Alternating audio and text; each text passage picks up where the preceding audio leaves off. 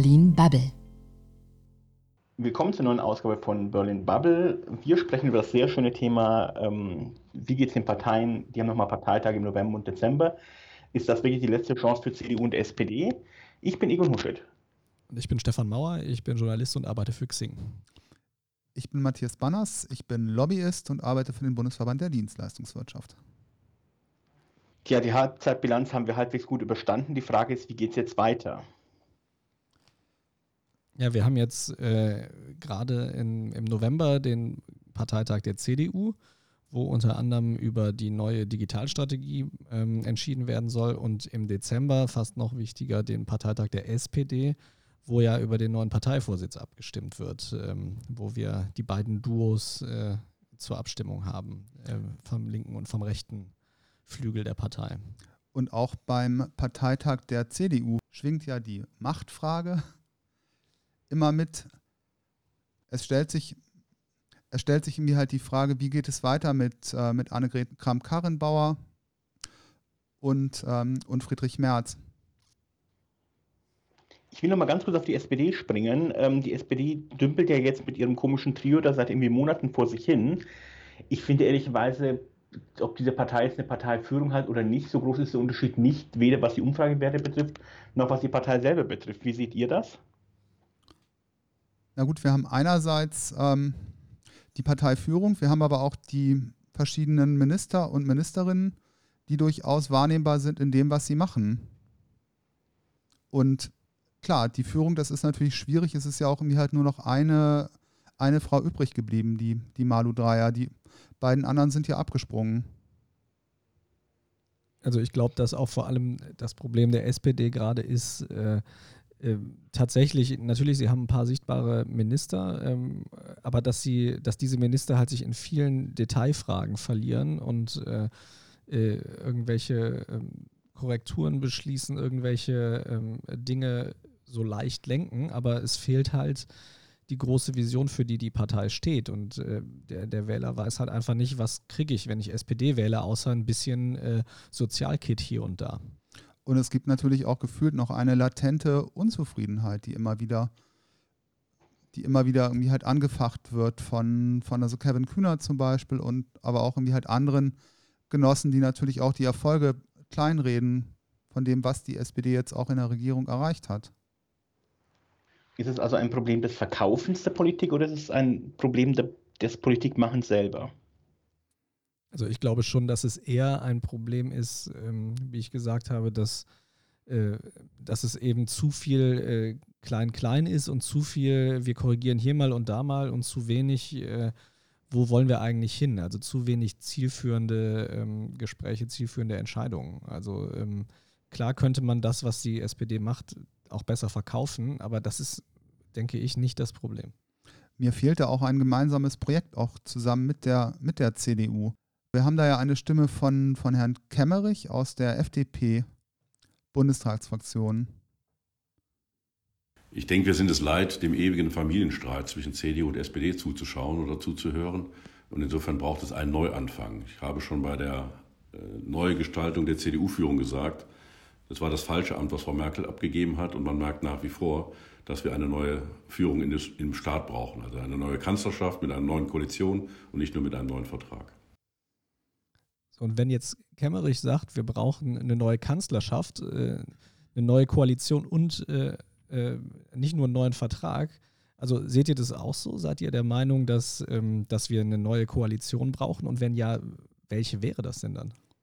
Na, ich bin mir nicht sicher, ob wir eine neue Koalition brauchen. Ich fand ähm, Carsten Lindemann ganz spannend, der stellvertretende Fraktionschef bei der Union und gleichzeitig hat er seinen eigenen Mittelstandsladen innerhalb der Union. Und er sagt, dass man äh, sich an einen Tisch setzen sollte und den Koalitionsvertrag nochmal überarbeiten sollte. Ähm, er wünscht sich einmal einen Druck auf den Reset-Knopf, ähm, damit es mal wieder ein neues Aufbruchssignal bekommt, dieses Land. Ähm, als ich das gehört habe, ich war gar nicht so unglücklich darüber, ähm, aber ich habe halt gerade Schwierigkeiten, mir vorzustellen, wie dieses Aufbruchssignal aussehen soll. Was, was sind so die großen Themen, die diese Koalition nochmal vorantreiben sollte? Na gut, ich sehe die Themen auf der einen Seite. Ich könnte mir aber auch sehr gut vorstellen, dass es vielleicht doch an der, an der Zeit ist, ähm, dass die Frau Kramp-Karrenbauer nach dem Kanzleramt greift und dass es da vielleicht irgendwie auch Bereitschaft von der SPD geben sollte, diesen Weg mitzugehen. Weil natürlich mit dem neuen Führungsduo, wie immer es dann irgendwie halt ausschauen mag, gibt es auch ein, ein Interesse aus dem, aus dem voranschreitenden Elend herauszukommen und wieder in die, in die Offensive zu kommen. Und das kann aus meiner Sicht irgendwie halt nur gelingen, wenn ich wirklich auch ein gemeinsames Projekt und auch eine gemeinsame Geschichte entwickle. Eine Chance ist da, wie Lindemann auch so richtig gesagt hat, irgendwie halt das Thema, das Thema Wirtschaft. Wir werden jetzt vermutlich einen Wirtschaftsabschwung bekommen und da äh, sich auf mutige Schritte und Maßnahmen zu einigen, könnte vielleicht irgendwie halt beide Parteien wieder voranbringen. Aber würdest du damit auch ähm, Thomas Kemmerich äh, zustimmen, der gesagt hat, dass Merkel das falsche Amt abgegeben hat? Ja, wobei ich denke, es hätte damals auch irgendwie halt nichts gebracht, ähm, wenn sie weiter Parteivorsitzende geblieben wäre. Also das kann ich mir beim besten Willen nicht vorstellen, wenn sie die Kanzlerschaft abgegeben hätte. Aber das heißt, dann hätte sie im, im besten Falle für, dieses, für ihre Partei, für diese Koalition und vielleicht für das Land beide Ämter abgeben sollen zur selben Zeit? Also ich bezweifle ganz ehrlich, dass wir da, ähm, äh, dass wir jetzt besser dastehen würden, wenn sie versucht hätte, die, die SPD damit zu überfallen, dass sie jetzt Kram-Karrenbauer äh, zur Kanzlerin wählen soll, weil das war so nicht vereinbart. Und ich bin mir relativ sicher, das hätten die Genossen auch nicht widerspruchslos hingenommen. Ähm, und wenn, dann hätte es halt wieder neue Gräben aufgetan. Dann hätte die SPD wieder irgendwas gefordert, was die Union nicht mittragen möchte. Ähm, also ich weiß nicht, ob das so viel konstruktiver gewesen wäre. Deswegen, also wenn wir äh, mit Kemmerich gehen und er sagt, äh, wir brauchen ähm, eine neue Kanzlerschaft, dann glaube ich nicht, dass das mit dieser Koalition ginge. Aber ich meine, vielleicht irre ich mich da auch. Was, vielleicht seht ihr das ja anders. Na gut, eine neue Kanzlerschaft und eine neue Koalition ich, ich denke, wir können uns auch im besten Willen nicht vorstellen, dass sich die Grünen darauf einlassen, oder? Ohne Neuwahlen irgendwie halt neu zu verhandeln. Ja, wenn ich mir die Umfrageergebnisse angucke, dann tatsächlich eher nicht. Also ich meine, die stehen jetzt bei mehr als dem Doppelten, was sie äh, bei der Bundestagswahl bekommen haben. Ähm, das wäre ja, wär auf jeden Fall taktisch sehr dumm von denen, dann zu den Mehrheitsverhältnissen zu sagen, okay, wir versuchen es doch nochmal mit Jamaika oder wie auch immer. Wird sich denn die SPD wieder fangen, wenn sie, neu, wenn sie eine neue Parteispitze haben wird? Wird die SPD es schaffen, vielleicht ein bisschen Leben in diese Koalition zu bringen, wenn es eben eine neue Parteiführung gibt? Ich denke, es liegt irgendwie halt daran, ob wir dann irgendwie halt Geschlossenheit in dem Laden haben. Also, dass sich dann letztendlich, dass es dann halt gelingt, auch die, auch die Verlierer einzubinden und ähm, quasi sich auch mal auf einen, einen einheitlichen Weg zu, zu einigen. Ja, aber das Problem ist ja, glaube ich, auch irgendwie, wenn wir uns mal gerade die Grundrente angucken, das war ewig irgendwie, das Spitzentreffen wurde verschoben und so weiter und so weiter. Jetzt haben wir irgendeine Lösung gefunden. Und ich habe immer das Gefühl, alle Kompromisse, die diese große Koalition zustande bringen, fühlen, führen dazu, dass alle zum Schluss genervter sind als vorher. Ähm, ja, das, den Eindruck habe ich tatsächlich auch. Ähm, und ich, also ich glaube nicht, dass es an der Führung der SPD liegt. Ähm, es liegt einfach an der ähm, am, fehlenden, am fehlenden Profil. Also man versucht sich immer noch, ähm, man ist sich immer noch nicht sicher, sind wir jetzt stolz auf Hartz IV oder ähm, ist das des, der Teufel? Und man ist sich immer noch nicht einig, was die SPD machen soll, außer Geld in die ähm, in Rententöpfe oder in sonstige Sozialleistungen umzulenken. das ist einfach, glaube ich, nichts, was sich äh, so gut verkaufen lässt. Und äh, was wir brauchen, ist sowas wie eine, wie eine Vision, wo wir alle sagen können, ja, äh, das ist doch total sinnvoll, da hinzugehen. Ich meine, äh, gut, aus der Opposition ist es immer leicht zu sagen, aber Thomas Kemmerich hat ja, ähm, hat ja dazu auch was gesagt, wo, wo er sieht, ähm, äh, in welchen Bereichen wir wirklich einen Aufbruch brauchen. Also ich sehe nur, dass weiter milliardenschwere Geschenke gegeben werden, um erst Herrn Scholz ins Amt zu bringen, die Koalition zu retten. Das ist der falsche Weg. Wir müssen investieren wie eben gesagt, in den digitalen Aufbau dieses Landes, in die Modernität, Infrastruktur lahmt. Wir brauchen viel mehr Geld in die Forschung des Landes. Und wir brauchen vor allen Dingen eins, Geld für die Bildung. Von dem 5 Milliarden Digitalpakt sind erst 500.000 angekommen. Auch dieses Geld insgesamt ist zu wenig. Das deutsche Bildungssystem liegt am Boden und das ist die, die Hauptsaat für den nächsten Aufschwung dieses Landes. Na gut, aber das ist dann natürlich auch das, das Dilemma, in dem ich drinstecke. Ich kann als Bund noch so viel Geld, wie ich möchte, in das Thema Bildung investieren. Bildung ist Ländersache. Wenn die Länder nicht mitspielen und nicht äh, sinnvoll investieren und das Geld sinnvoll ausgeben, dann wird auch am Ende mir halt nichts passieren. Und ich habe natürlich auch einen, einen Time-Lag. Also wenn ich jetzt Geld in die, in die Bildung investiere, bis ich dann wirklich politisch irgendwie halt davon profitieren kann, vergeht irgendwie halt eine Menge Zeit.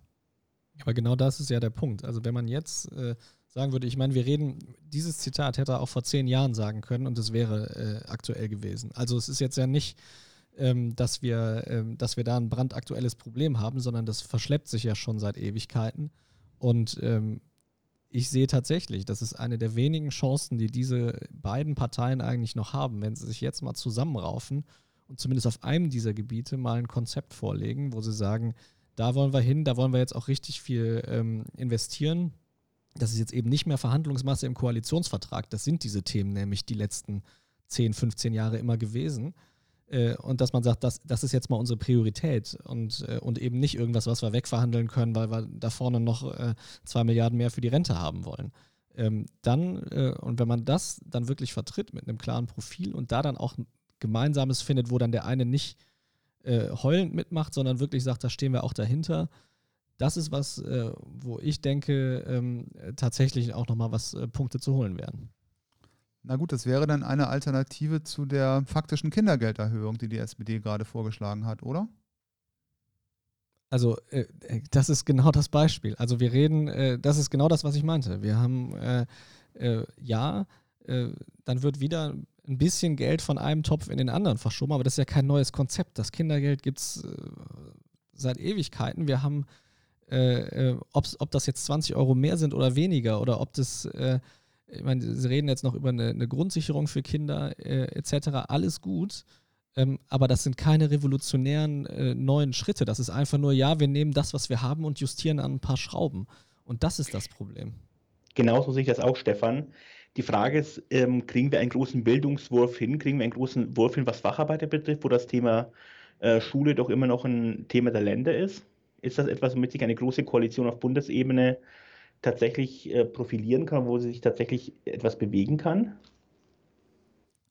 Na gut, ich denke, Bildung ist eine Baustelle. Ich habe natürlich auch Spielraum, diese große Initiative im Bereich Weiterbildung aufzulegen, gerade vor dem, vor dem Hintergrund der der Digitalisierung, vor dem Hintergrund der Krise in der, der anstehenden Krise in der Automobilindustrie. Da habe ich sehr viele Menschen, die auf absehbare Zeit irgendetwas komplett anderes werden, werden machen müssen in ihrem Berufsleben. Das ist ein guter Punkt, Matthias. Das verfängt bei mir völlig. Ähm, das finde ich tatsächlich sehr schlüssig. Wie kann man sowas in Umsetzung bekommen? Na, ist da die Bundesagentur für Arbeit das passende Tool? Ähm, ich kann da natürlich nur ähm, vor meinem Hintergrund als Mitarbeiter eines Wirtschaftsverbandes dafür plädieren, da irgendwie halt die Wirtschaft, die Unternehmen mit einzubeziehen und genau da geeignete Instrumente zu suchen, um, um Unternehmen anzureizen, irgendwie halt noch besser ihre Leute ähm, weiterzubilden. Ja, also äh, jetzt da ein äh, fertiges Konzept auf den Tisch zu knallen, ist natürlich wirklich schwierig. Ähm, und äh, natürlich haben wir in Deutschland immer das, äh, da, dieses Riesenproblem mit den Kompetenzen, sobald es um Bildung geht, weil natürlich die Bundesländer äh, das nicht abgeben wollen und sich da auch nicht möglichst nicht reinreden lassen wollen, aber natürlich gerne mehr äh, Mittel vom Bund hätten. Ähm, insofern, das ist ein Dilemma, das haben wir in Deutschland. nichtsdestotrotz, also das ist ja ähm, also äh, das ist ja am Ende ein Problem, was lösbar ist. Ähm, ich weiß nicht, ob die Koalition jetzt kurzfristig punkten kann damit, wenn sie sagt, äh, wir, wir investieren jetzt nochmal ein bisschen mehr. Ähm, sie, ich denke aber, wo man auf jeden Fall äh, was machen muss, ist, wo schon seit, wo schon seit zehn Jahren darüber geredet wird, wir müssen endlich diese äh, damit aufhören, dass Digitalisierung und äh, sowohl die Infrastruktur als auch ähm, äh, die, die Lehrmittel dafür äh, und die Didaktik, die da benutzt wird in den Schulen bis hoch äh, in die Weiterbildung. Wir müssen endlich damit aufhören, dass das Verhandlungsmasse ist in irgendwelchen Koalitionsverhandlungen. Das muss endlich Priorität werden. Es ist eigentlich lächerlich, dass das äh, äh, noch immer nicht geschehen ist. In der Tat, aber ich glaube trotzdem, dass das Thema tatsächlich die Leute, die jetzt schon im Beruf sind und die wissen, dass ihren Job möglicherweise in zehn Jahren nicht mehr gibt, denen jetzt eine Alternative zu bieten, finde ich gerade irgendwie einen ganz pfiffigen Ansatz. Ich glaube, das ist wirklich so ein großer Wurf, das ist so ein Thema, was viele Leute beschäftigt, entweder weil sie selber betroffen sind oder weil sie Menschen kennen, die betroffen sind. Das andere bei dem, beim Thema Schule wäre wieder so ein bisschen irgendwie, naja, ein bisschen mehr, irgendwie ein bisschen optimieren von dem, was jetzt da ist, aber kein großer Wurf, kein großes neues Thema. Na gut, ich denke auch, ähm, um da nochmal auf Stefan irgendwie halt auch einzugehen, das Thema Infrastruktur ist natürlich nur das eine. Ähm, es geht auch darum, einfach ein neues Mindset zu, zu implementieren und ähm, all die Menschen, die der Digitalisierung noch sehr skeptisch gegenüberstehen äh, oder die auch einfach auch kein passendes Know-how haben, zu denen auch Anknüpfungspunkte zu suchen und sie irgendwie halt mitzunehmen. Und ähm, dann bekommt man vielleicht auch irgendwie halt diesen großen Wurf hin. Also äh, Egon, ich bin da auf jeden Fall äh, grundsätzlich bei dir, dass äh, wenn wir über Bildung reden, ähm, dass die Leute natürlich eine, äh, eine wichtige äh, Zielgruppe sind, die jetzt Angst haben, dass sie, dass ihre Fähigkeiten, die sie haben im Job einfach nicht mehr gebraucht werden irgendwann. Also da brauchen wir auf jeden Fall ein Konzept, was, was übergreifend ist und was weiter reicht als alles, was wir bisher machen. Ähm, Nichtsdestotrotz müssen wir, also ähm, auch der Digitalpakt Schule, der ja so schön heißt, da geht es um Infrastruktur, da geht es um, um Ausrüstung, aber auch da wird nicht darüber geredet, äh, wie bilden wir die Lehrer anders aus, wie gehen die anders äh, didaktisch mit den, mit den Schülern um.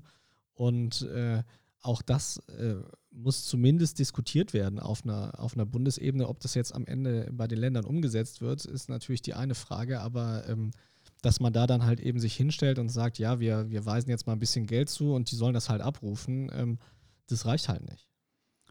Ich sehe auch noch das Problem, dass wir bei den ganzen Digitalthemen natürlich auch eine total zerklüftete Zuständigkeit über einzelne Bundesministerien haben und da natürlich auch sehr viel Konkurrenzgerangel.